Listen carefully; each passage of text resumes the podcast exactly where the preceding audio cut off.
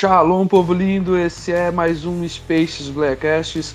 Eu sou Jair Júnior e hoje nós estamos aqui com um convidado especial, é, professor Tiago Kiefer. É Kiefer? É Kiefer? Kiefer? Como é que se pronuncia? Kiefer. Kiefer? Isso aí. Ó, tô bem da pronúncia, hein? É de origem, qual origem? Cara, é origem, o sobrenome é origem alemã, mas na família ninguém fala alemão e todo mundo, né? Eu Tá sou o mais branquelo da família. professor Tiago Kiefer. E ele é graduado em História, ele é professor, mestre em História, pós-graduado em História do Cristianismo e do Pensamento Cristão. Ele leciona é, numa, num colégio cristão. Como é que é o nome do colégio, irmão? A Escola Cristã da Brasa, lá em Porto Alegre. Ele é ligado à Igreja Batista Brasa de Porto Alegre, né? Que legal, que legal. Benção demais. É, então, assim, eu esqueci alguma coisa sobre você? E o doutorado, né, que eu faço agora em, em Você tá, teologia. é, tá se formando, tá concluindo um doutorado em teologia. É, falta um, tempo, um bom tempo, assim, falta uns dois anos ainda. Certo. Você tá fazendo aonde? Faço na Faculdade Zeste, aqui em São Leopoldo, no Rio Grande do Sul. Sim, sim, sim. Pois é, meu irmão. E hoje nós trouxemos para essa barca aqui, pra gente segurar um na mão do outro e viajar aí através das marés do tempo e entendermos sobre o movimento pentecostal, sobre a história do movimento pentecostal. E fala, fala para mim, onde é que começou essa sua, sua visão sobre o movimento pentecostal? O que, que te levou a pesquisar esse tema? Onde é que surgiu esse interesse? Pois então, é, para começar, eu sou muito obrigado pelo convite, né? Primeiramente, Que que é isso? Uma honra. acho o nome do podcast muito criativo, gostei. Eu Obrigado. vi aqui, pá, Bleia Cast, vocês têm que me convidar para dar um papo aí. Convidaram. Deus sabe como faz. Deus sabe sim. E eu me criei na Assembleia de Deus, né? Nasci, só não nasci dentro da, da Assembleia de Deus porque não tinha culto no dia. Eh, meus pais, meus avós, todos eles são da Assembleia de Deus aqui de Canoas. A gente congregava, e minha avó ainda congrega na, na Igreja Antena, que a gente chama, né? Porque antes de existir o bairro com eh, bem urbanizado aqui na cidade de Canoas, na Matias Velho, tinha eh, já a antena da rádio Sei. protegia, né, dos aviões e tudo, e era uma antena bem alta, assim, é mais uma antena de proteção do que uma antena de transmissão, né? E aí a igreja ficou o nome como antena. E aí eu nasci ali, eh, me criei ali, cantava no coral, um grupo de louvor, fazia teatrinho, escola dominical, etc e tal. Mas legal. nunca fui interessado em história no colégio. Eu sempre fui um aluno assim bastante mediano nos termos da, nos termos da história, né? Ti- Tiago, eu tenho um caso interessante com relação a isso. Eu também nunca fui fã de história, não. Me É, recordo, então. me, me recordo de uma professora chegar para mim e perguntar assim: é, quem aqui gosta de história? Aquele primeiro dia de aula, o professor quer interagir, Aham. sabe? Quem aqui gosta de história? E eu me lembro de virar ele ser o único que falar que não, eu não gosto.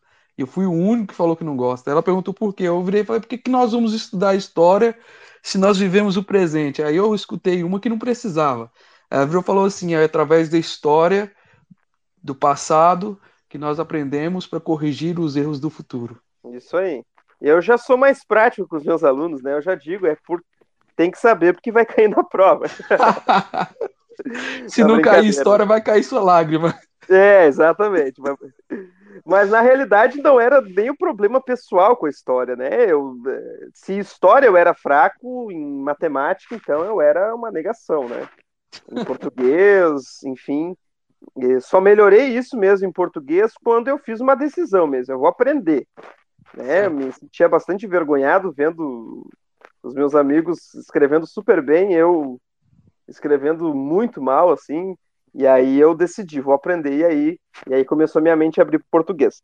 Mas aí surgiu, lá por volta de 2009, mais ou menos, eu me lembro, eu me formei no ensino médio em 2012. né? eu tenho 26 anos, eu sou bem, bem jovem. Certo. E, e lá em 2009 eu conheci dois amigos, eu sempre gosto de contar essa história, uh, que esses amigos eles eram pentecostais, eles eram professores de escola dominical, eles eram pregadores, mas eles tinham assim um conhecimento da história muito bem estruturado assim. Isso uh, faz pouco tempo, né, 2009, mas a gente sabe que no contexto pentecostal, infelizmente, demorou um pouco até a galera se abrir em estudar outras áreas, né? A gente tem eh, tradicionalmente uma cultura anti-intelectualista, infelizmente. Né? Não tem como negar isso. Sim. E, e aí esses meus dois amigos, eles já eram na época formados em história e formados em teologia. Um, inclusive, faz o doutorado lá comigo na Faculdade Zeste, o pastor Gabriel, e o outro, infelizmente, o pastor Davi Sander, uh, o Covid levou ele, né? Bastante jovem, ele era um cara bem fortezão, assim, e aí o, o Covid, infelizmente, levou ele. E aí eu vi eles conversando sobre Lutero, sobre Calvino, sobre a história do movimento pentecostal, e eu achava o máximo eles conversando, achava aquilo ali genial, né? E só que eu não entendia nada do que estava falando. Era, só porque eu achava trio debate, né? E aí tá, né? Eu resolvi a, acompanhar eles. Inclusive, até posso falar depois, dependendo o caminho que a, que a conversa levar, sobre a arrogância intelectual, né? Porque eu era uma panela de pressão uh, e teológica que nem eu me entendia. Mas uh, ali eu decidi que eu queria prestar atenção naqueles assuntos de história, prestar atenção naqueles assuntos mais teológicos, enfim. E aí, em 2012, quando eu me formei, eu tomei uma decisão que, uh, no dia da formatura, que eu queria uh, estudar história. Pensava, né, eu com os meus botões, que teria lá a, a disciplina de história da reforma, história, enfim, da Segunda Guerra Mundial, mas não é isso, né? A gente estuda por uh, periodicidades, né? História da, da, da Idade Média, história antiga, história, enfim, da, da contemporaneidade. Não estuda, assim, temáticas mais específicas, né? Sim. Do, do cristianismo, eh, ou da história em geral. E aí eu meio que me desvinculei desse assunto de história da igreja, que era o que me fez brilhar os olhos inicialmente com a convivência com esses meus amigos, e para pesquisar outros temas, né? Tanto é que na graduação eu pesquisei um tema relacionado à história do movimento operário lá em Rio Grande, na década de 50, e no mestrado eu mantive essa periodicidade aí da década de 40 à década de 60, aquele período ali entre a ditadura Vargas e a ditadura militar, para pesquisar os partidos políticos, né? Mas eu me formei no mestrado em 2017. E aí, em 2017, era bem a época que, desde 2013, né, com aquelas jornadas de julho lá, que estava bem acirrado o debate Dilma, Bolsonaro, eleição uh, no próximo ano, né? Sim. Uh, do, da, Haddad, enfim, prisão de Lula, etc e tal. E aí ficou muito tóxico o ambiente da história política, porque a gente pesquisava história da década de 40 e 50, o grupo ali de pesquisa, mas nas reuniões do grupo de pesquisa a última coisa que se falava era sobre isso, né? O resto era só política, infelizmente, e política bem acalorada, assim, né? E aquilo foi me magoando, foi me fechando, e, e bem nessa época também eu estava eu tava bem desigrejado, por assim dizer, porque a Sim. faculdade de História eu saí de um ambiente que tinha poucos contatos intelectuais, assim, infelizmente. Uhum. Tinha, enfim, pessoas muito, muito piedosas, homens de Deus mesmo, que me ensinavam, mas o debate acadêmico não tinha, né? Uh, e aí, quando eu fui para a faculdade, meio que me perdi na ideologia, assim, infelizmente. E aí fiquei um tempo desigrejado. E aí quando eu voltei, eu voltei para uma igreja mais tradicional. Não deixei meu pentecostalismo de lado, mas voltei para uma igreja mais tradicional. E foi preciso também para aquietar minha mente, né? Sim. É... E aí, quando, com o tempo, terminei o mestrado em 2019. Entrei em 2017, terminei em 2019. E aí, quando eu terminei, estava querendo desistir da história, até que aí esse meu amigo estava se formando no mestrado em teologia, lá na Faculdade Zeste, ele tinha uma pesquisa exatamente sobre Lutero. E aí eu pensei, bah, nesse ambiente aí, uh, por mais que não seja uma faculdade, é uma faculdade luterana, mas que tem de tudo lá, né? uhum. uh, nesse, nesse doutorado em teologia, teologias mais conservadoras, teologias mais progressistas, enfim. Mas lá eu poderia unir essas duas áreas que na história propriamente dita eu não conseguia. E aí eu comecei a acompanhar uh, caras da história da igreja. Então, por exemplo, Lucas Gesta, que deve conhecer o trabalho dele na internet. Uh, se Sim. a audiência não conhece, procure conhecer. Uh, nos podcasts do Bíblia, ele falava de história da igreja, e aí, opa, vou voltar para essa área aí. E aí, fui pesquisar a minha história, né? A história de alguém que nasceu em berço pentecostal. Tem que voltar às origens e estudar o pentecostalismo. Eu comecei o meu projeto lá no doutorado para pesquisar uma bem sociologicamente aqui a forma como o pentecostalismo acontecia na prática na minha cidade, onde uh, em bairros mais assim abastados se tinha um tipo de música, e em bairros mais periféricos se tinha outro tipo de música. Então no bairro então... abastado, diga.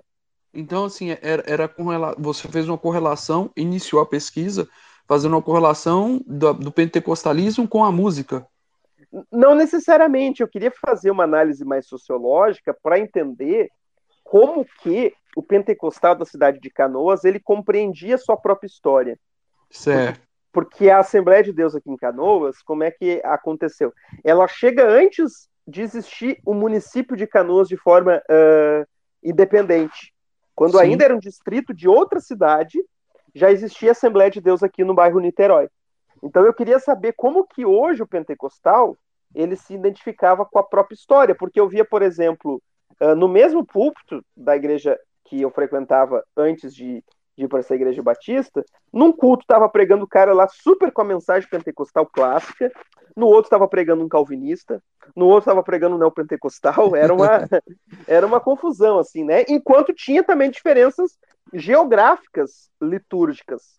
Uh, num bairro mais rico, que o cara tinha tempo para pensar em autoestima, que o cara tinha tempo para pensar em, em problemas pessoais, ele cantava para que entre o rei, ou essa casa é tua casa, mais worship assim. No Sim. bairro que o cara tá lutando dia a dia para fugir da bala, para conseguir o pão de cada dia, para não ser assaltado quando sai pro serviço às 5 horas da manhã, ele tá lá cantando o sabor de mel, Varão de Guerra, né? Músicas mais sim, assim. Sim. Uh, mais assim, ritmos de forró, mais assim, reativas, né? A violência que ele passava. Então isso foi me chamando a atenção e eu submeti esse projeto no doutorado. Só que aí, esse tipo de pesquisa depende de uma visita nas igrejas. E aí veio a famigerada pandemia.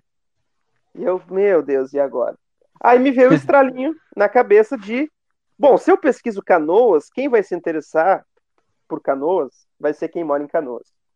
Se eu pesquiso um assunto que diz respeito a qualquer pentecostal, vai interessar qualquer pentecostal. E aí eu me lembrei, nas minhas leituras, que se falava quase nada de um personagem lá dos Estados Unidos, que é o Charles Fox Parham. Charles Fox Parham, ele era resumido num parágrafo. É o cara que formulou que o batismo com o Espírito Santo era evidenciado pelo falar em línguas, era o cara que cometeu racismo contra o William Seymour, e era o cara lá que uh, teve o caso lá de acusação que ele praticava sodomia. Então era essa informação que tem nos livros de história brasileiro sobre o Parham, né? Aí eu, Sim. bom, vou pesquisar esses caras, vou ir nas bibliografias estrangeiras para ver o que, que elas podem me dizer sobre esse personagem, vou no próprio Parham. E aí mudei o projeto de doutorado e estou desenvolvendo ele agora sobre isso, né? Em cima, em cima desse, desse personagem. Desse personagem, desse, Charles Fox Parham. Dessa persona, né? Não personagem, dessa persona. Isso, exatamente. Charles Fox Parham. Isso, Isso aí. Esse aí. Certo. Eu considerado. No Brasil, os caras falam bastante no William Seymour, né? Sim. Como o pai do pentecostalismo. Uh, mas eu. Uh, eu considero que é uma. É, é dupla paternidade aí com, com William Seymour e com o Charles Fox Parham.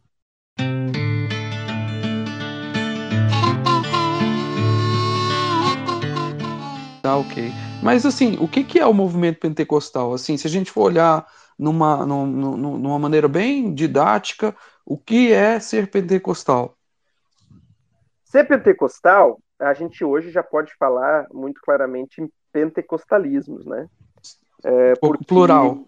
Isso, no plural, porque desde já do começo dele, historicamente falando, uh, já se tinha uh, divergências em pontos muito importantes, né? A gente vai ver a interpretação do Parham e a interpretação do Durham, lá de Chicago, que é onde os assembleanos vão beber mais, né? Que é Sim. a doutrina só das duas bênçãos. Uh, a gente vai ver divergência já nessa primeira geração. Muita gente fala assim, ó, ah, pentecostal é crer na continuidade dos dons. Bom, não pode ser isso, na minha opinião. Porque crer na continuidade dos dons, uh, pessoas em diferentes áreas, em diferentes eras, em diferentes localizações geográficas, elas creram na continuidade dos dons. A gente vai ver, por exemplo, no segundo século, não era uma discussão muito grande não crer que os dons ainda estavam vigorando. No segundo século, falar que ainda existia profeta era muito comum, né? Certo. Então, esses caras eram pentecostais? Bom, esses caras podiam viver a pentecostalidade da igreja, é uma coisa, com base lá em Atos 2, né? Mas eles não eram do movimento pentecostal. Então, falando de forma sociológica, eh, teológica, talvez uh, a gente consiga encaixar essas pessoas que creem nos dons como um pentecostal. Mas falando agora de forma histórica e de forma sociológica, os pentecostais eles foram identificados historicamente como aquele grupo que sim crê na continuidade dos dons, né, crê que aqueles dons que estão lá no livro de Atos se mantêm ainda hoje, mas que tem nessa interpretação algo específico que é crê que não existe somente uma bênção determinada na salvação da alma, mas Sim. existe uma segunda bênção dada para os crentes que é o batismo com Espírito Santo.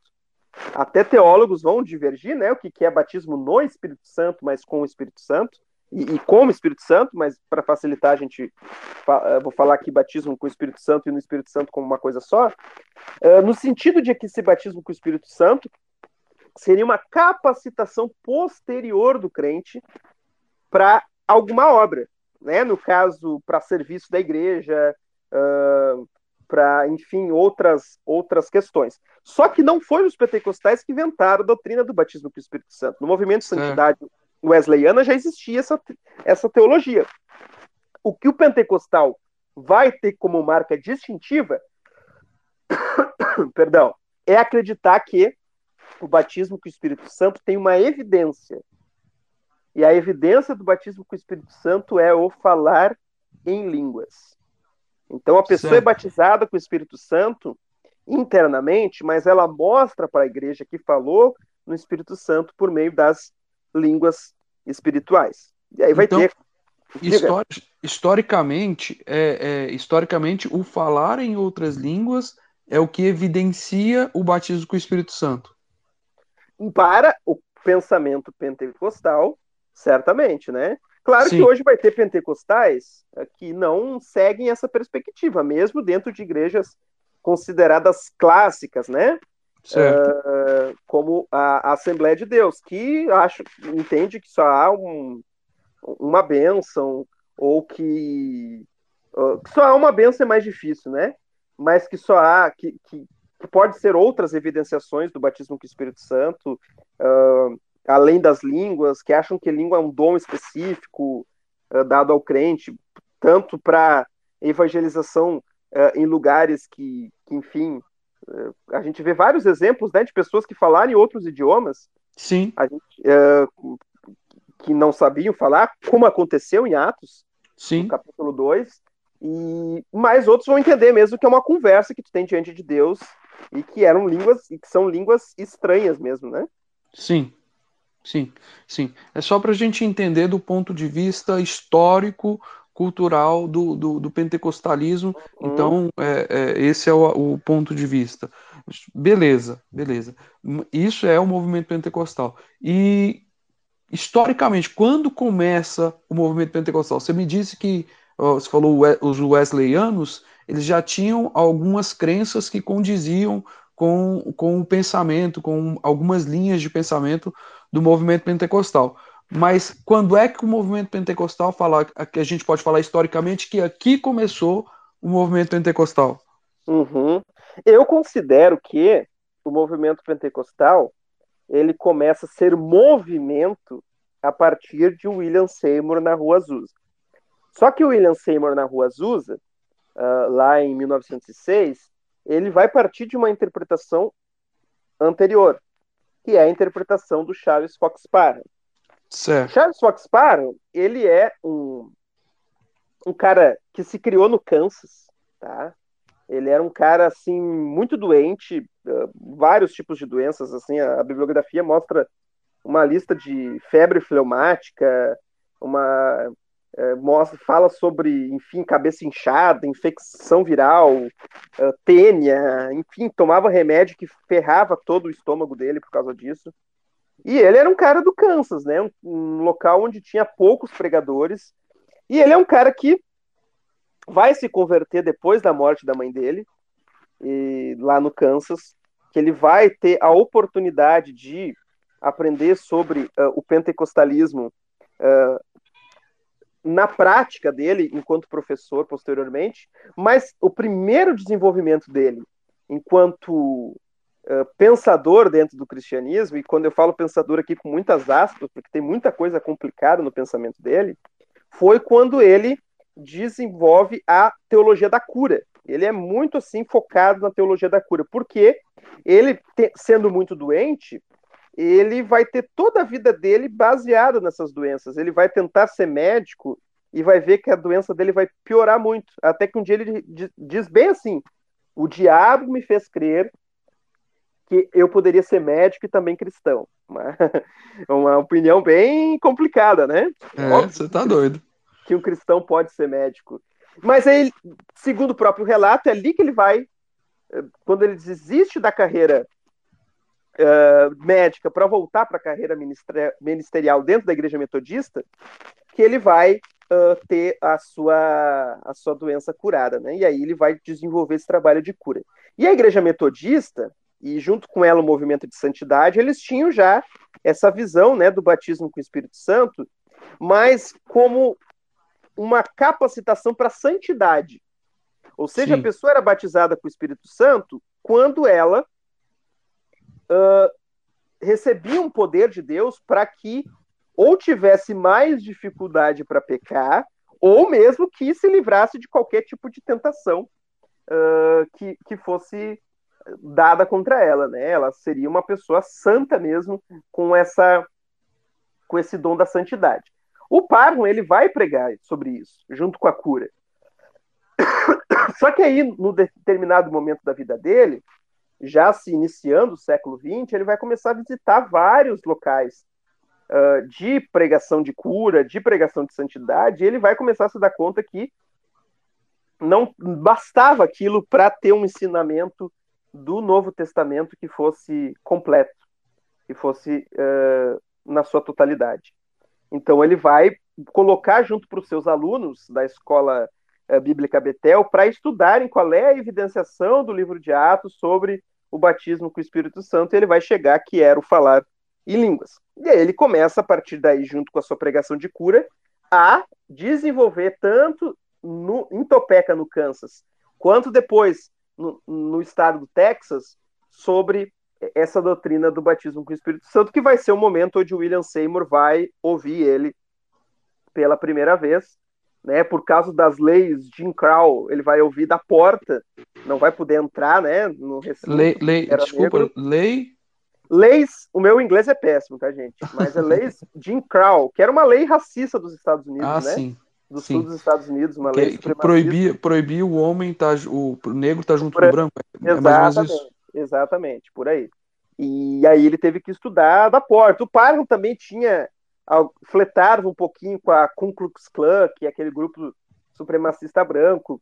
E aí quando o Seymour escuta isso aí, uh, ele vai, a vida dele vai, vários convites, né, vão levar ele para chegar uh, na Rua Azusa, para chegar na uh, no local onde ele vai desenvolver a sua teologia eh, na prática, né, lá em Los Angeles, eh, no movimento Fé Apostólica, que é um nome do movimento também do Parham, que vai ser o nome depois da Assembleia de Deus aqui no Brasil.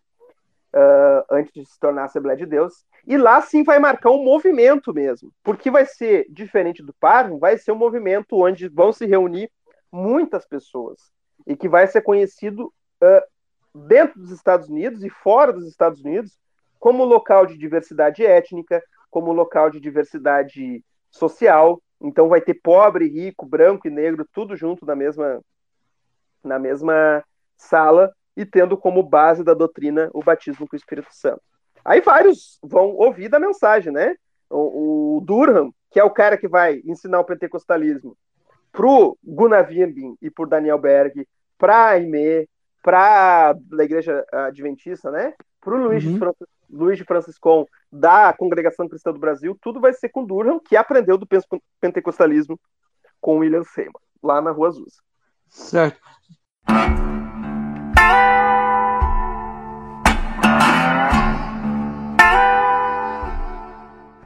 Legal, cara, muito legal. É, tá tudo bem ramificado aí, bem, né, bem conectado. Mas aí, só para a gente é, expandir um pouco mais a visão de quem está nos escutando, é, ou expandir a audição, não sei, é, eu queria que você explicasse para a gente o que foi o movimento da Rua Azusa. Você sabe me dizer assim, bem superficialmente, ou talvez moderadamente, como foi, o que se deu é, o movimento da Rua Azusa? Aham, claro, posso, posso dizer sim. O movimento da Rua Azusa, tá? É... O William Seymour ele é, é, um filho de, de escravos católicos, tá? De ex-escravos católicos lá dos Estados Unidos. Ele, ele nasceu na Louisiana e na infância dele, é, ele frequentou primeiramente a Igreja Católica, mas também a Igreja Batista. E os biógrafos do William Seymour, eles vão dizer bastante assim sobre as visões e sonhos espirituais que ele tinha já desde da infância, né? E aí ele vai se mudar para o Texas em 1903 e que era um, um local assim que apesar do racismo ainda era mais fácil que a Louisiana. E em 2005 ele vai começar a frequentar a igreja de uma pessoa que trabalhava para o Parham, que era a Lucy Farrell. E nisso ele vai conhecer a mensagem pentecostal, frequentando as aulas do, do, do Parham, naquela condição que, que eu falei para ti, né? Uh, apesar de estudar da porta da sala de aula, ele vai ficar convencido da mensagem do batismo do Espírito Santo. E nesse meio tempo ele vai ser convidado para ser pastor em uma igreja de santidade, que ele era um, um pregador de santidade já nesse momento. Só que as ideias dele de santidade vão ser barradas, porque ele implementava as ideias de santidade com agora a ideia do batismo com o Espírito Santo. Então certo. tu chega numa igreja que dizia, por exemplo, que o batismo com o Espírito Santo era te capacitar com a santidade, tu dizia que não, era te uh, capacitar para as missões mundiais, porque era isso o pensamento do Para. Era que tu ia falar em idiomas de fato, não era línguas estranhas. Então, era então, línguas então, assim, Diga. eles já naqueles dias, eles, eles entendiam que é, tinha uma que o Espírito Santo estava capacitando a igreja através uhum. do seu espírito para poder ir, sair das quatro paredes e ir ao mundo é, distribuindo, deflagrando Isso, a mensagem exatamente. do evangelho. A teologia do Parham, até aquilo que não ficou no, no pentecostalismo, é uma teologia totalmente escatológica é preciso falar em línguas, porque isso vai economizar anos e anos de escola de idiomas, e isso, claro, que vai ser corrigido né, pelos uh, teólogos pentecostais posteriormente, então não é isso que, que se crê, a pessoa quer ir para a missão, tem que ir para a escola de idiomas, sim, não vai fugir disso. Uh, mas ele achava que era para uh, pregar mesmo o evangelho para todas as nações nos últimos dias, é uma teologia totalmente escatológica, assim. Uh, com, com, todos os seus defeitos. Ele achava, por exemplo, que os Estados Unidos era uma das tribos perdidas de Israel, para te ter uma ideia. Então, Sim. o, Parham era bem era bem complicado nas suas ideias, assim. Não vai continuar no pentecostalismo essas ideias, né? Uhum. O Parham. Uh, e aí, o, o Seymour, ele vai pregar nessa igreja de santidade, não vão aceitar ele, e aí ele vai começar primeiramente a se reunir com pessoas que acreditaram na mensagem do batismo com o Espírito Santo, na casa de Richard Asbury. Meu inglês é péssimo, tá, gente? Quem for citar aqui pode corrigir a pronúncia. E, e essa casa era muito pequena, assim, para as pessoas que começavam a frequentar uh, esse local. E aí eles vão precisar se mudar para a Rua Azusa 312, no prédio que era uma igreja uh, episcopal negra, né? Anteriormente, mas que naquela época estava sendo um galpão. E ali é que vai começar um rebuliço na cidade, uh, como nunca antes visto, né? Vai ser, a imprensa vai chamar de uma Babel de línguas. Hum. É, por, e também por conta também de uma espécie de uma visão racista, né? Porque vê um local que tem um pastor negro que se reúne pessoas de diversas etnias ali e de diversas uh, condições sociais, né? E, e, aí eles tinham um jornal, e por isso que ficou famoso, que era o jornal Fé Apostólica, que começou a ser uh, distribuído por, por todos os Estados Unidos. A galera pensa que a Rua Azul assim durou décadas, né? Mas o ápice dela foi pouco tempo, assim. O ápice mesmo foi só dois anos, mas aí depois vai diminuir o alcance, né? Uh, enfim, vai ter até. Eh, os biógrafos dizem que tinha umas mulheres que eram meio, meio apaixonadas pelo William Seymour, que, que vão sair da igreja meio recalcada que ele casou com outra pessoa e vão começar a levantar umas calúnias assim. Mas Sei. isso aí é, não tem como provar, né? Mas aí vai ficar conhecido pelo, pelo mundo todo aquela interpretação ali da, da Rua Azusa e vai invadir a África, vai invadir a Ásia, vai invadir as Américas de uma forma como nunca antes foi vista, né? O século XX é o século do pentecostalismo, não tem como fugir. A, além da Rua Azusa, teve algum outro movimento, algum grande avivamento, assim, nessa mesma época que, que você está mencionando aí? É, vale a gente ressaltar, trazer a memória aqui? Em Chicago teve do William Durham, né? Que vários outros pregadores vão. Durham, vão... Durham o mesmo que você citou, que foi a, aonde Vinar Grun, é, Gunnar Winger, Daniel é, Berg, exatamente. Isso, beberam da fonte. Exatamente, vai ser lá, ele é um pastor batista, né? Uhum. Que vai se converter a essa ideia primeiro de santidade e depois da questão do uh, do batismo com o Espírito Santo, da doutrina pentecostal, né? Que ele vai, inclusive, atualizar, porque ele vai dizer que são só duas obras, né? Que é o que hoje os pentecostais clássicos no Brasil eles identificam. Eles não duas obras. É a é. obra de salvação, né? A regeneração ali. Sim. Que a, a santidade, a capacitação para a santidade vai acontecer no momento da salvação.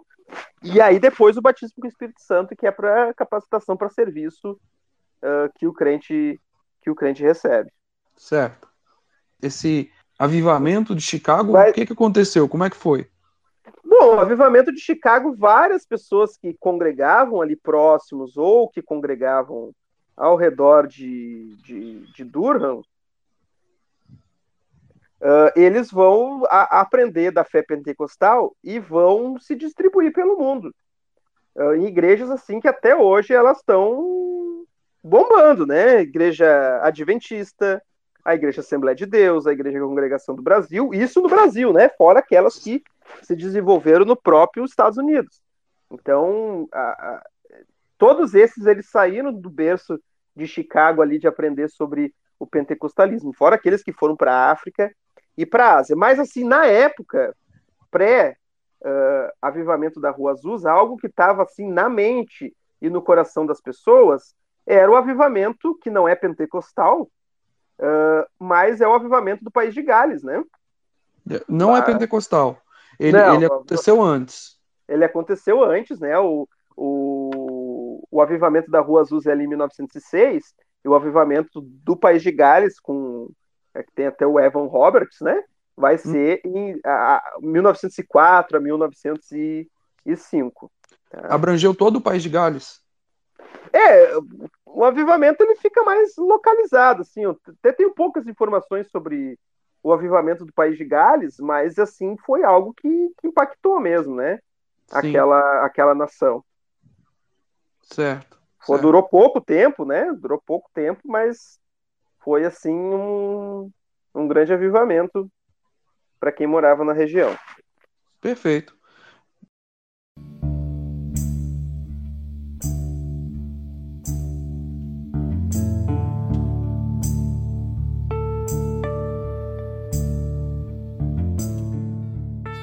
Meu amigo, é, e aí a gente citou aí sobre, sobre é, eu não consigo pronunciar o nome do, do Gunnar, Gunnar Ving, como é que é? Gunnar Vingren.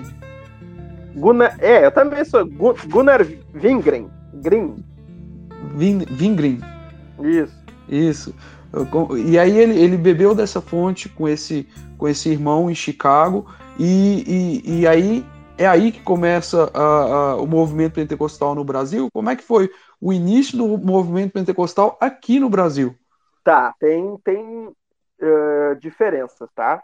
Tá. Porque a, a, a matriz pentecostal brasileira, quando a gente fala em pentecostalismo brasileiro, a gente geralmente vai lembrar da Assembleia de Deus. Não tem como fugir, né? Certo, certo. A gente, com muita dificuldade, a gente lembra assim da Congregação Cristã do Brasil. Mas ela é a mais antiga aqui no Brasil, tá? Aqui no Brasil nós temos, é, você sabe dizer algumas de cabeça? É, a Assembleia, a Congregação, o, a Quadrangular. Deus, quadrangular, o Brasil para Cristo, Deus é Amor, mas são Sim. igrejas assim, Deus é Amor, o Brasil para Cristo e até mesmo a Quadrangular são igrejas bem mais recentes que a Assembleia de Deus e que a Congregação Cristã, né? Sim. Essas foram as, as primeiras, assim. Óbvio que outras igrejas que já existiam aqui no Brasil, elas, até igrejas é, protestantes mais tradicionais que vão adotar o pentecostalismo, então é igrejas que já existiam, mas que adotaram a doutrina pentecostal, né? Você sabe exemplificar algumas? A, a própria igreja, a própria igreja batista, né? A igreja batista, algumas delas, Sim, a igreja algumas Batista delas. Brasa, onde eu trabalho, é uma igreja pentecostal. Mas Batista é, é uma igreja mais tradi historicamente tradicional, né? Sim, sim, sim. Certo. E, e, aí? Aí então, como é que começa o movimento aqui, aqui no Brasil? O, o, o movimento do Brasil vai ter dois, duas origens, tá? Uma lá em Belém do Pará e outra uh, em, em São Paulo. A de São Paulo, ela vai ser protagonizada uh, por uh, um carinha italiano chamado, um carinha ótimo, né? Mas um, um irmão em Cristo chamado Luigi Franciscon, que era um, inicialmente um presbiteriano. Ele era um presbiteriano italiano, que no século XIX acontece bem aquele movimento de, de migração para os Estados Unidos. A galera queria tentar a vida, né? Uhum. E aí, nesse sentido, iam para os Estados Unidos. E aí ele vai tentar a vida nos Estados Unidos, vai se converter na igreja presbiteriana. E muita gente acha que ele saiu da igreja presbiteriana porque ele não era sensacionista, né? Por acreditar nos dons e no batismo, mas ele sai, na real, por causa do batismo. Que a igreja presbiteriana é Pedro Batista, ela batiza crianças, enquanto a igreja batista já batiza adultos, né? Assembleia de Deus batiza adulto, enfim. Sim. E ele vai sair porque crê uh, no credo batismo, que é aquele batismo de adulto. De confissão. Isso. E aí vai crer no pentecostalismo e vai formar lá em Chicago uma uma igreja que é para imigrantes italianos. Então certo. a ideia dele era pregar em italiano para italiano. Quando ele vem para as Américas sem ajuda institucional alguma, é, como assim uma pessoa é, missionária pessoal mesmo, assim, sem uma agência, ele vai pregar na Argentina e aqui no Brasil para italianos. E assim, entre italianos, vai nascer a congregação cristã do Brasil. Tanto é que, na Segunda Guerra Mundial, e o Brasil aqui está vivendo o Estado Novo, a congregação cristã do Brasil, que tinha inários em italiano, liturgia em italiano e por aí vai, elas vão uh, precisar falar em brasileiro, falar em português, porque o Estado brasileiro uh, sanciona uma lei que, que não se poderia falar em reuniões idiomas que tivessem alguma ligação com os países ligados ao eixo. O eixo eram os partidos ligados à Alemanha nazista.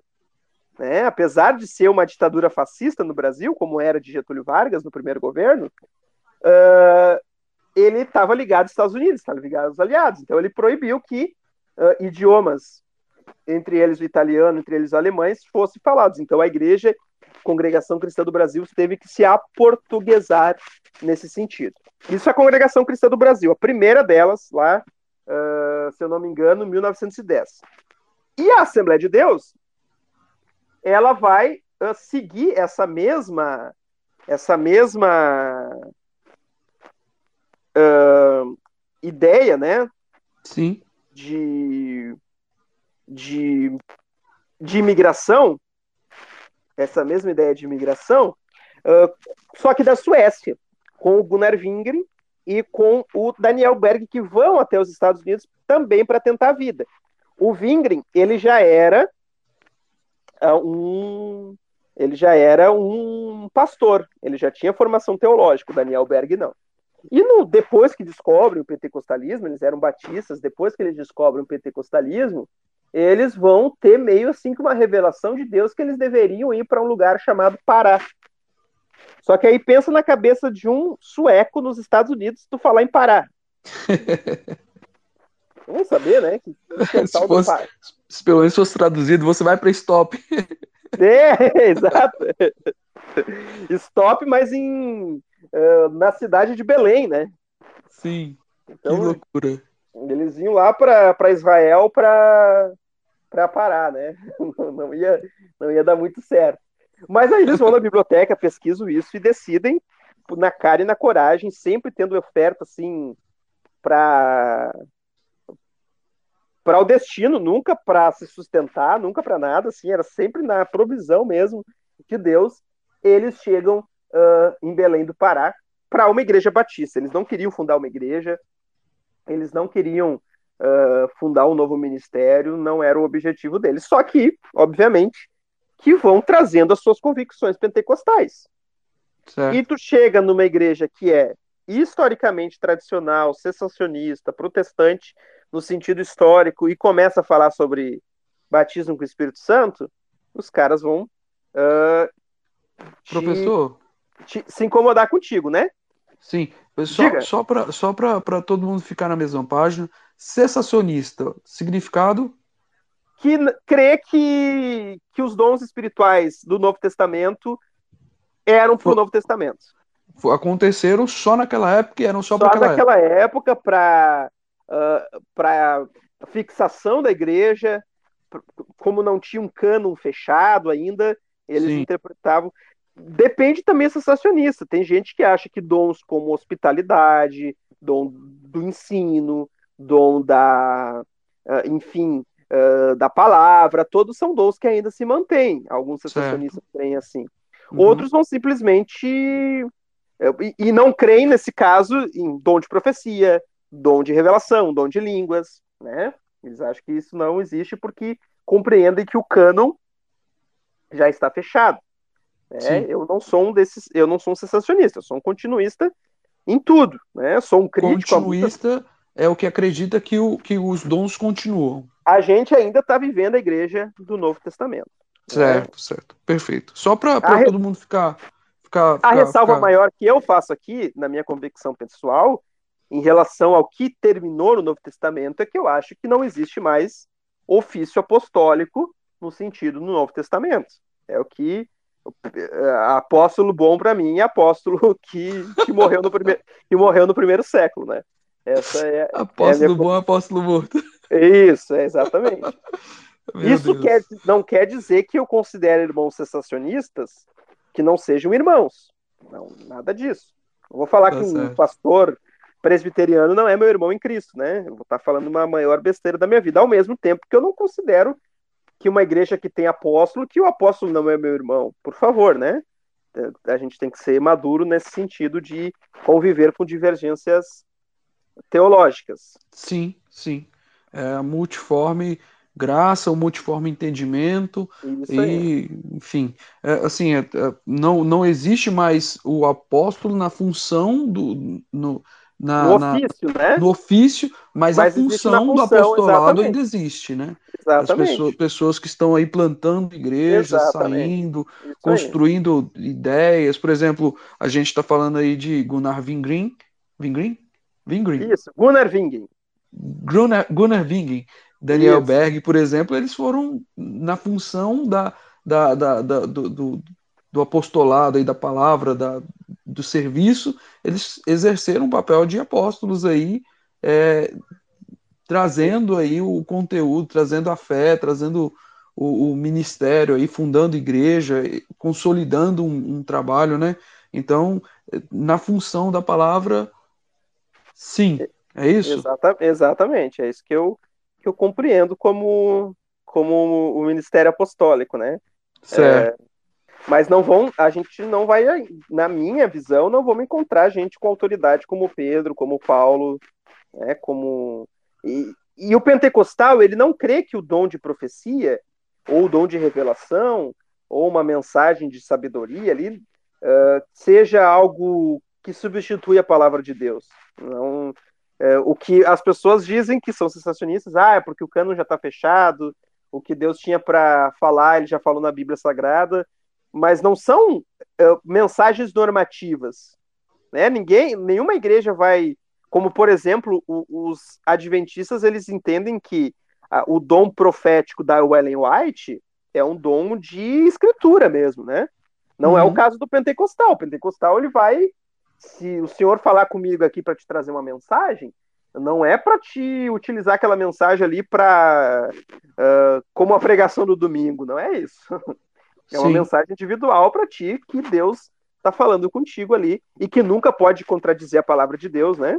Perfeito. a Bíblia manda julgar os profetas, é uma ordem da Bíblia. Então, ah, porque o profeta falou é verdade? Não, não necessariamente. Não necessariamente. Tem que, tem que ver se o ensino dele eh, faz coro com o ensino dos apóstolos, né? Que estão na palavra de Deus, principalmente no Novo Testamento. Tá certo. E aí, como é que continua a história de Daniel e de, de Gunnar Vingrim? E aí eles vão chegar nessa igreja batista, né, a primeira igreja batista de Belém do Pará, que é uma igreja também fundada por suecos, é, e vão. O Berg vai começar a trabalhar numa fundição, o Vingre vai começar a estudar português, o Vingre sempre foi a parte teológica dessa dupla, né, o Berg mais a parte assim de missão. E só que eles vão começar nessa nesse discurso pentecostal a gerar problemas que a galera não vai aceitar a mensagem deles. E aí existem duas narrativas, né? Existem duas narrativas, Jair. O cara que é da Igreja Batista, ele vai usar a narrativa de que os caras estavam pregando uma doutrina uh, que era estranha para a Igreja Batista. E, portanto, deveriam ser calados. O pentecostal vai dizendo que ah, eles estão calando o espírito e tudo mais. Mas aí tu pensa, eu, eu não julgo nenhum dos lados. Eu não julgo o Gunnar Wingren e o Daniel Berg, que pregavam uma mensagem daquilo que estava no coração deles, daquilo que eles criam de fato, né? Sim. Eles não podiam se calar com aquilo que o Senhor estava colocando na boca deles, mas eu também não julgo o incômodo que estava tendo na igreja lá de Belém do Pará. Que imagina aí na tua igreja chegar um cara com um ensino totalmente diferente, que é o ensino da igreja. Não vai gerar um, um incômodo natural? Vai gerar. Claro. É, vai gerar. Uh, então, se gerou esse, esse incômodo uh, natural e se formou uma, uma igreja, uh, dentro da igreja praticamente, né? E as pessoas vinham pedir oração para o Bergen, para o Wingren, e isso foi gerando também um desconforto, né? Até que em 1911, mais precisamente em, em 13 de junho, vai ser convocada uma reunião na Igreja Batista tem né, essas assembleias é, para decidir os rumos da igreja. E nessa reunião, 18 pessoas vão ser excluídas da igreja por conta da mensagem. É, vai se perguntar quem crê, né? Essas pessoas vão dizer que creem e vão ser expulsas da igreja. E aí, essa galera que foi expulsa vão começar a frequentar a casa de uma irmã da igreja, que é a Celina Albuquerque. E, e nesse movimento vai se iniciar a igreja, na verdade, a missão fé apostólica. É, certo. E depois, com o tempo, lá uh, em 1918, vai receber o nome de Assembleia de Deus, mas muito mais por causa de uma necessidade de registro civil, né, para ter um reconhecimento pelo Estado brasileiro de que era uma organização séria, que é, que, enfim, não era uma seita ali ilegal que estava se reunindo, né? Mas uhum. era uma igreja é, com reconhecimento legal. Mas que não tem nada a ver com a Assembleia de Deus dos Estados Unidos, que já existia esse nome lá. São coisas diferentes, Assembleia de Deus de Belém do Pará e Assembleia de Deus dos Estados Unidos. Certo. Então, assim, tem essa, essa, essa dicotomia, essa separação entre a Assembleia lá dos Estados Unidos e a Assembleia. Hoje, hoje é, elas já são Hoje, Hoje elas já são ligadas. Isso, isso. E depende muito, né? Porque, por exemplo, existe a Assembleia de Deus norte-americana que mandou missionário para o Brasil e fundou uma Assembleia de Deus aqui. Existe Sim. a Assembleia Brasileira, que nem a que o meu irmão congrega lá em Chicago, que é uma Assembleia de Deus nos Estados Unidos, mas que é de brasileiros. De brasileiros. e tem a Assembleia de Brasileiro lá, que é para americano. Então é muito. É, tem a Assembleia de Deus ligada à CGADB, né, a Congregação Geral das Assembleias de Deus, que está lá nos Estados Unidos, mas tem também Ministério Madureira, Vitória em Cristo e por aí vai. Então, o nome Assembleia de Deus já não é mais assim uma instituição fechada, uh, mas virou mais ou menos assim uma identidade. Então, tu vai ver Assembleia de Deus, Ministério fulano de tal, Assembleia de Deus, não sei o quê, Assembleia de Deus. Sim, é, ficou, ficou quase que, que o, o, uma apropriação do pentecostalismo, né? Ficou quase como. Exatamente, é um. Porque tu vai ver a, as duas igrejas mais antigas, Congregação Cristã do Brasil e uh, Assembleia de Deus, tu não vê uma imitação das, da Congregação Cristã do Brasil, até porque a Congregação do Cristã do Brasil, nos seus aspectos, é muito mais protestante, né? Com, to, toca um órgão, uh, os coralzinhos, inário. A Assembleia de Deus tem o seu inário, mas é muito mais livre essa, essa liturgia. E a maioria das igrejas pentecostais brasileiras vão ser uma cópia da Assembleia de Deus. Isso não é assim, ah, porque a Assembleia de Deus é melhor, ou porque estão imitando, estão fazendo plágio. Não, é porque é mais antiga. Então Sim. a base pentecostal que tu tinha aqui era a Assembleia de Deus, né? Certo, perfeito. Ah, mas assim, dentre, dentre esses nomes que a gente já citou, o, o, quem eram, quem foram assim, tanto fora do Brasil quanto no Brasil, as pessoas que é, fizeram a percussão desse movimento pentecostal. A gente falou aí sobre, sobre William Seymour, sobre, sobre o, o, os Charles, falamos aí sobre o Gunnar Wingren, Daniel Berg. Tem mais alguns aí? Uh, no mundo ou no Brasil? No mundo e no Brasil. O Brasil estando no mundo. ah, depende muito da época, né? A gente foi muito influenciado pelo Jimmy Swagger, uh, pela aqui no Brasil a influência da da Aimee MacPherson na igreja do Evangelho Quadrangular. Uh, a gente vai ter nomes assim nos Estados Unidos que inclusive faziam universidades como uh, agora me fale o nome dele se não me engano, é Oral Roberts, né? Que são caras que, que, que tiveram assim uma, uma importância nessa divulgação do pentecostalismo uh, pelo mundo, né? Então, aqui no Brasil mesmo, a gente hoje vai ter uh, teólogos de diversas uh, denominações que são pentecostais e que são bastante conhecidos. Mas agora, é importante para a gente saber que a própria Assembleia de Deus ela vai ter uma mudança uh, muito importante uh, na questão de quem veio da Suécia, né? Porque a Assembleia de Deus do Brasil ela é fundada por caras que aprenderam sobre o pentecostalismo lá uh, nos Estados Unidos, mas são suecos, em território brasileiro, com toda a mentalidade brasileira, inclusive com muitas coisas que vão precisar ser corrigidas é, durante a história, ou mesmo não precisa ser corrigida porque é uma resposta né, ao sincretismo brasileiro, e que vão ser muitas vezes influenciadas por outros suecos que colocam um rumo mais assim uh, da igreja conforme a, a, igreja lá da, da Filadélfia, né? Então, uh, a influência do pentecostalismo brasileiro é muito diversa nessas, nesses nomes que se tem internacionalmente. Então, se for citar todos aqui, a gente fica vai ficar horas, né?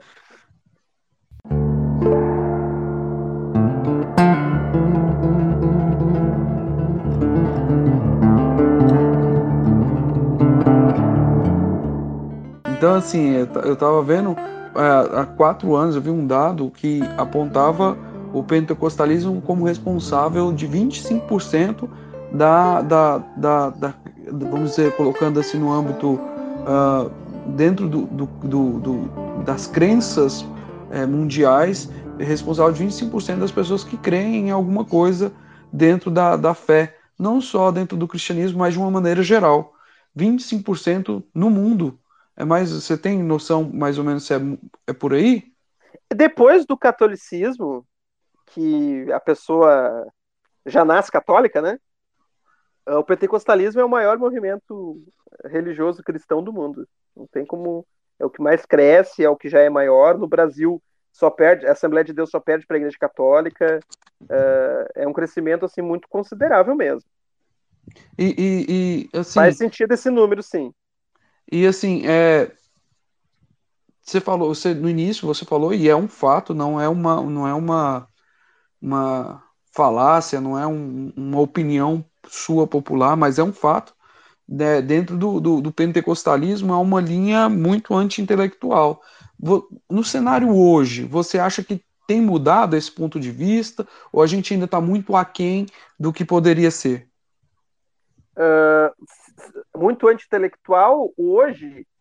Uh, quando eu era criança, a gente dizia assim, ó, eu estudo Bíblia, não teologia. Não sei se tinha essa fala aí na tua, na tua cidade. Eu estudo Bíblia, não teologia. Teologia era visto como um baita de, de um problema. Eu acho que sim, tem mudado. Existem vários teólogos pentecostais. Já no século passado, porque a gente já tinha uma grande editora, né? A Casa Publicadora das Assembleias de Deus. Era uma baita editora que publicava material uh, evangélico, né? Mas aí, principalmente ali a partir de 2009, teve algo que eu não sei se era porque eu era mais jovem e não estava interessado pela teologia, e aí depois, a partir dessa época, eu estava interessado, mas teve uma reação assim, meio que o conhecimento da internet, além dos DVDs dos Gideões Missionários da Última Hora, que era o entretenimento uh, do jovem assembleiano, né? Até determinado momento. Que aí tu começou a ver outros tipos de pregação. Come... E isso foi gerando uma, um afastamento do jovem pentecostal do pentecostalismo. Porque ele foi vendo que existia caras que não eram aquela pregação uh, mais simples, né, dos judeus missionários, e que tinham uma intelectualidade assim uh, que ap aparentava ser maior, mas que não tinha uma doutrina diferente. Então, já automaticamente se fez. A doutrina pentecostal é algo não intelectual e a doutrina reformada é algo intelectual. Para resolver isso, eu acho que teve uma reação, sim, dentro do pentecostalismo e dentro dos teólogos pentecostais, para produzir material pentecostal uh, dentro das igrejas e automaticamente isso tem mudado bastante. Não sei se o pentecostalismo deixou de ser anti-intelectual, mas a gente tem vários inúmeros intelectuais dentro do pentecostalismo. Eu só vejo um problema, né? Eu estou na academia produzindo uh, conteúdo uh, acadêmico, e me parece que às vezes os teólogos pentecostais eles não deixam claro o que é uma proposta e o que é uma análise. Vocês conseguem me entender? Então, eu estou vendo um culto pentecostal. Eu tenho que deixar bem claro, ó, eu estou analisando que aquela volta que o cara faz ali quando recebe uh, o Espírito Santo, quando está no reteté, uh, ele está fazendo isso se eu estou dizendo assim, ó, não, a volta tem que ser assim, assim, isso é uma proposta. O que eu fiz antes era uma análise. Então me parece que essa confusão, o que, é uma proposta e o que, é uma análise? Porque a galera vai ver o que, é uma proposta e acha que o pentecostalismo é a proposta. E se Sim. confunde no que quer ser pentecostal, né? Então, por exemplo, se tem muito debate da questão indígena com a questão pentecostal, esse diálogo. Bom, os pentecostais aqui da minha cidade não, não, não são. Não tem muito diálogo com os indígenas. Seja isso, seja isso positivo ou negativo, né? Sim. Então tem que deixar claro que é uma proposta teológica, não é uma análise teológica. Então acho que sim que tem essa, essa falha aí nos, nos teólogos pentecostais. falta essa abordagem clara do que é proposta e o que é análise. Isso, é. O, o texto é, ele é muito importante a forma como tu coloca as informações. É, é, é, muito necessário.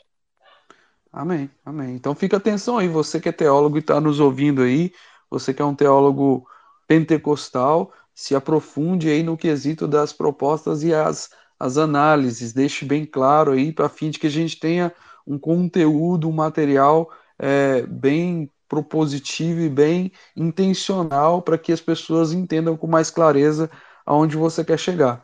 Meu, meu amigo Tiago, então assim, a gente quando fala sobre, sobre a, a história do pentecostalismo do Brasil, a gente citou aí Gunnar Green, é, Daniel Berg, é, Luiz de Franciscon, que são que foram eles tiveram aí um, um, começo do movimento. E aí se a gente vai vai a fundo alguns historiadores eles vão apontar que houveram três grandes ondas né de, do, do movimento pentecostal no Brasil. Esses três caras aí eles foram os principais precursores da primeira onda aí, aí. teve uma teve uma segunda onda né que vai ali por volta da década de 1950 ali os anos 50 em São Paulo né e aí você sabe dizer um pouquinho mais sobre o que aconteceu ali? Tá, só assim, é, é que a gente tem que fazer aqui uma, uma correção, não é nem na tua fala, mas é, de tantos outros, né? Sim. É, não é o historiador que formulou essa teoria. O historiador ele só é meio papagaio com essa teoria, tá? As três ondas. Na verdade, essa teoria ela foi muito utilizada por um sociólogo, e os sociólogos gostam de colocar tudo sistematizado, né? Chamado certo. Freston, num trabalho dele, Protestantes e Política no Brasil, da Constituição ao Impeachment. Era um capítulo que ele queria explicar quem eram os pentecostais, numa época que o pentecostal era pouco estudado, era, não era visto como um personagem digno de ser estudado na, na academia. Então ele precisa fazer todo esse capítulo para explicar o que, que é o pentecostalismo. Aí ele vai trazer a ideia das três ondas, né? Que da, da primeira onda ali mais focada na, na pregação, mais focada no batismo com o Espírito Santo, uma segunda onda mais de cura divina, e a terceira onda, né, neopentecostal. Uh, tinha aspectos do neopentecostalismo já na primeira onda. Sim. Igrejas que surgiram durante o período da terceira onda tinham aspecto de pentecostalismo clássico. Então, uh, é, é, bem complicado a gente utilizar isso de forma absoluta, né? Então, então, então assim, é, para a gente entender, essas três ondas, elas não, na prática elas não existiram. É, são três movimentos que eles existiram dentro do, do período. É isso mesmo? Isso, na verdade, é um, uma metodologia para explicar uh, essa, esse meio que movimento mais comum em cada época. Né? Porque... Então, assim, a pessoa é, tem, teve igreja que tinha uma, uma linha mais neopentecostal, antes mesmo do neopentecostal, antes mesmo do neopentecostalismo é, ter, ter uma forma concreta. Isso aí. A gente não pode chamar de neopentecostal, porque estaria sendo anacrônico, né? Sim. Mas existiam elementos que a gente vê na terceira onda, mas que tinham na primeira, né? Questão de, de dinheiro, questão de manifestações espirituais meio estranhas, né? Isso nos Estados Unidos isso aí tem desde o século XVIII, essas gente imitando cachorro, uh, unção do riso, isso aí a gente já tinha no século XVIII, XIX nos Estados Unidos, né? Então Sim. não é coisa uh, não era novidade. Não é novidade, né? Não é novidade mesmo. Mas ali a questão de uh, de São Paulo, a gente vai ter tanto no Rio de Janeiro, né, quanto em São Paulo, um, um novo modelo assim de, de igreja, porque vai se começar a utilizar a mídia, a rádio, a televisão, né, as principais igrejas, o Brasil para Cristo depende muito da televisão, dos teatros, igrejas que não tem mais formato daquela igrejinha clássica, né, com torre, com coisa. Agora um teatro já pode ser igreja, utilização do rádio, né, que enfim vai conseguir trazer um número maior de, de pessoas para a tua igreja, utilização da televisão. Uh, no Rio de Janeiro, né, a Igreja Universal do Reino de Deus, que vai uh, atrair membros da classe baixa e da classe alta por conta da ênfase da teologia da prosperidade. Então, pobre e rico quer ter dinheiro, né? Então, essa terceira onda, mais em setores urbanos, né, mais do que nunca em setores urbanos, vai responder essa necessidade do cristão de ter o problema resolvido de forma rápida. Né?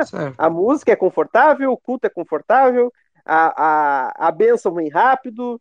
Então, isso em setores urbanos, em São Paulo e Rio de Janeiro é o ambiente perfeito para isso, né?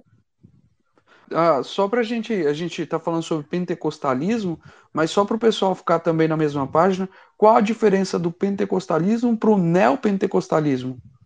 Tá, eu creio que a linha seja bem tênue, assim, né? Entre esses dois.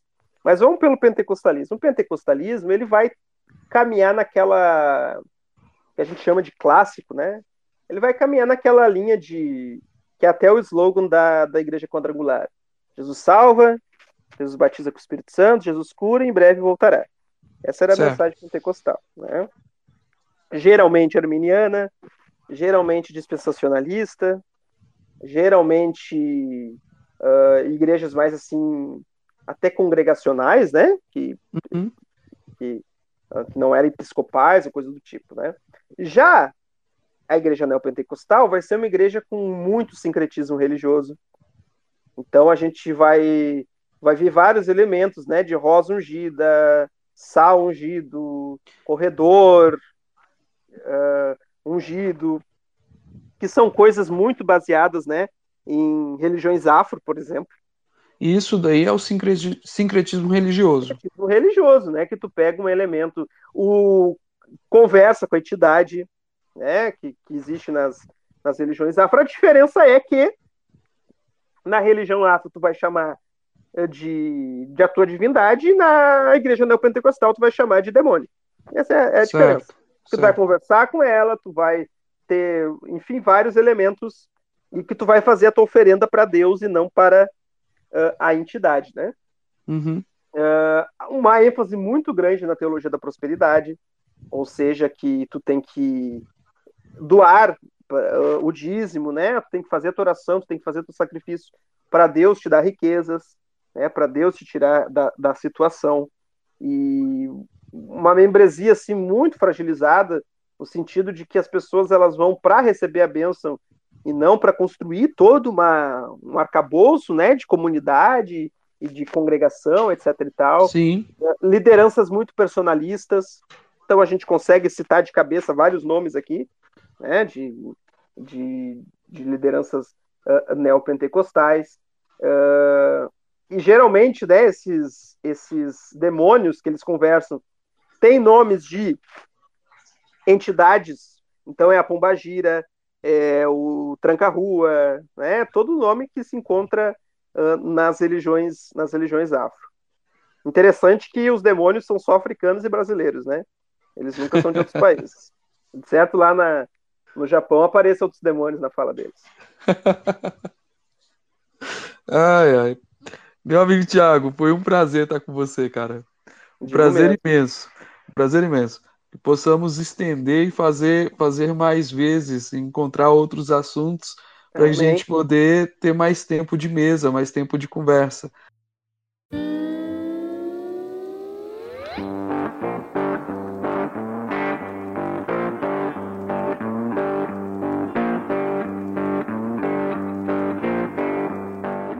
Tiago, então é isso. Você quer deixar algum recado? Quer colocar aí suas redes à disposição? Você quer, quer apontar aí? É, você parece que também tem alguns cursos que você vende. Como é que as pessoas chegam a esses cursos é, para estarem sendo edificadas através do seu trabalho? Pode, a gente tem um espaço aqui aberto para você estar tá divulgando o seu material aí agora. Isso aí, eu divulgo conteúdo de história da igreja, né? Instagram, arroba Prof. Kiefer, no canal do YouTube também, Prof. Kiefer. E tem meu curso de História do Pentecostalismo, são quatro aulas, 35 reais, muito acessível. Uma hora cada aula, com direito a certificado ao final. E que tá disponível aí. Entre em contato comigo aqui no Twitter, no Instagram. Lá no Instagram tem o link para me chamar no WhatsApp e a gente é, faz essa conversa aí. Vai ser muito legal. Então, no, no Instagram, Prof. Thiago Kiefer, com dois Fs. Isso, arroba Prof. Thiago Kiefer com arroba, dois arroba tia, Prof. Thiago Kiefer. Isso. Kiefer, K-I-E-F-F-E-R. É, isso aí, e Thiago sem H. Thiago sem H, exato. Isso aí. Bem raiz o Thiago. Exatamente. E no, no Twitter você encontra aí em Kiefer, arroba Kiefer Thiago. Kiefer, Isso. K, I, Kiefer é K-I-E-F-F-E-R. Isso aí.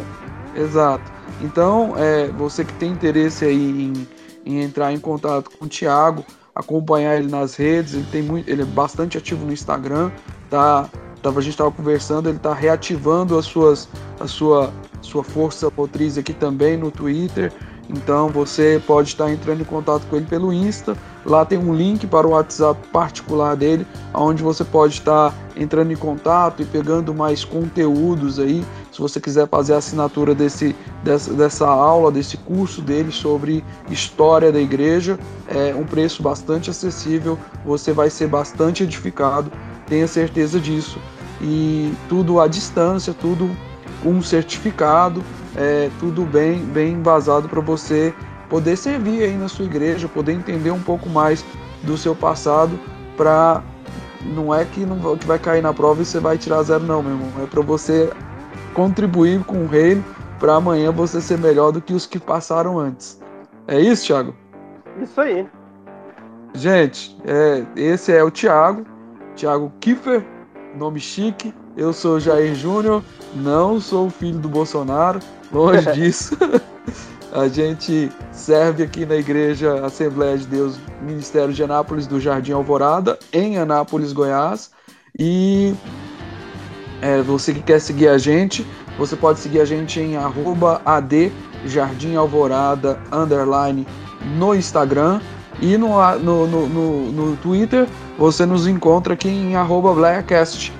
Deus abençoe, Tiago. Muito obrigado por esse tempo e que venha, venha, venhamos estreitar esses laços a fim de termos mais comunhão e mais conversas acerca do reino. Amém. Vamos. Amém? Vamos marcar assim, com certeza. Então é isso. Tiago, um abraço, Deus abençoe e até a próxima.